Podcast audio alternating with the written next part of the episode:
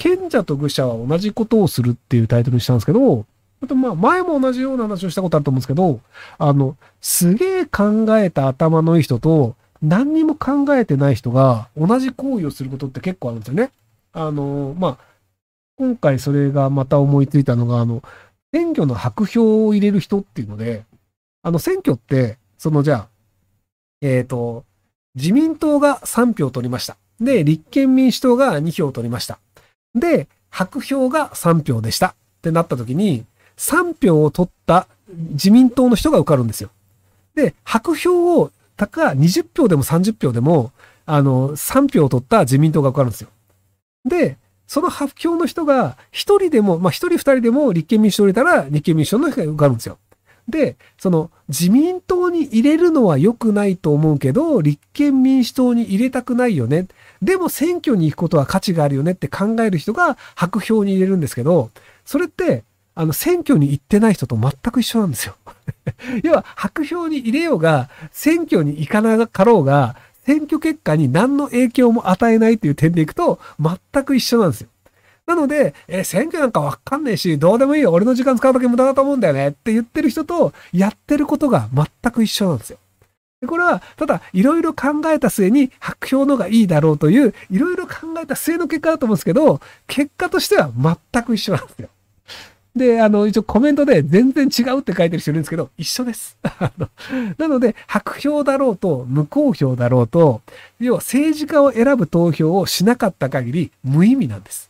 で、ただ、その頭のいいというか考える人ほど、そのなんか考えすぎちゃって、間違ったことを意味があると思いがちなんですよ。で、そこまで考えない人が、まあ自民党を勝たせるの良くないよね。じゃあ立憲民主党。でも立憲民主党に政権持たせるのはやっぱり良くないから、じゃあ自民党って言って、自分の票を生かす形でやるんですよ。で、あの、白票の人が頭悪いなと思うのは、僕その、自民党に投票するほどでもないけど、立憲民主党に投票するのも良くないから、白票にするという人がいますよねって言い方をしたんですけど、仮に、えー、自民党の票が2で、立憲民主党が3で白票を入れた場合、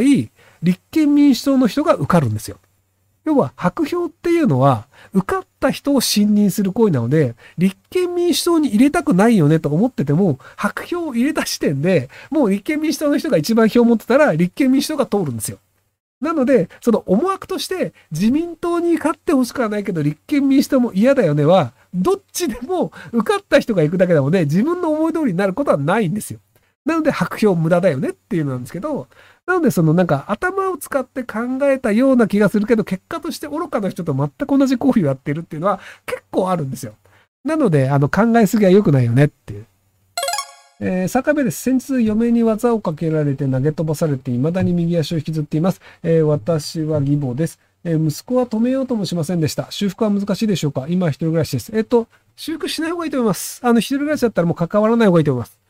あの、結局その、暴力を振るうというのは良くないことだよねという、あの、一般的な社会常識のルールが共有できていない人と近づくことにいいことはありません。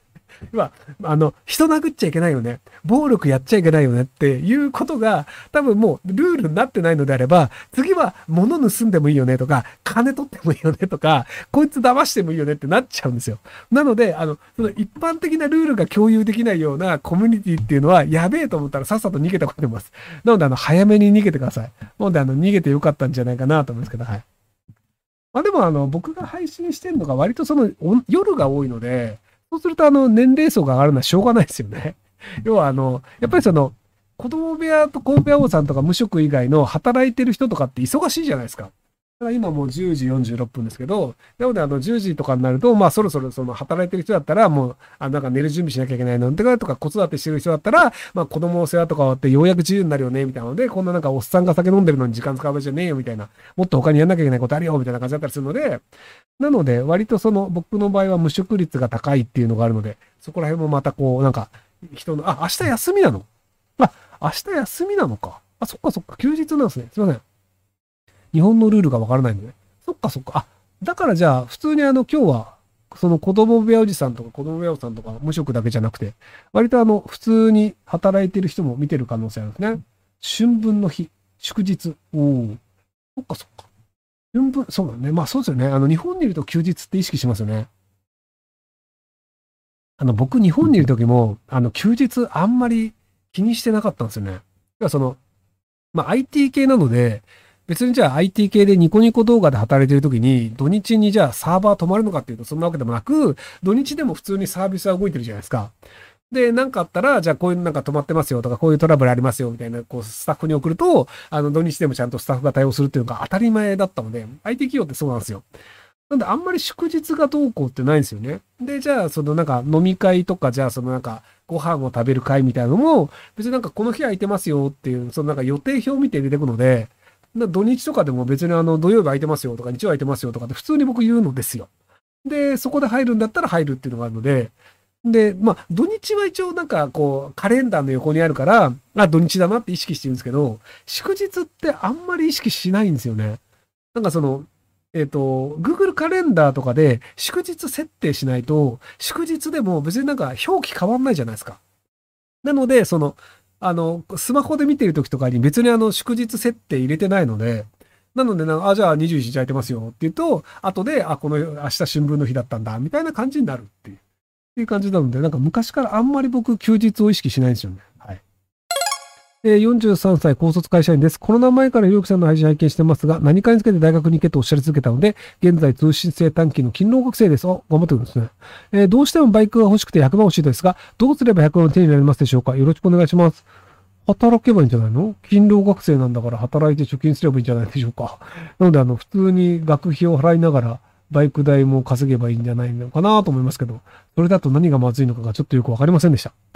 なので、あの、100万円必要なのであれば、スパチャをして1600円払うとかお金の無駄なので、要はその、えっ、ー、と、100万円って1万円札100枚なんですよ。で、1万円札って1000円札10枚なんですよ。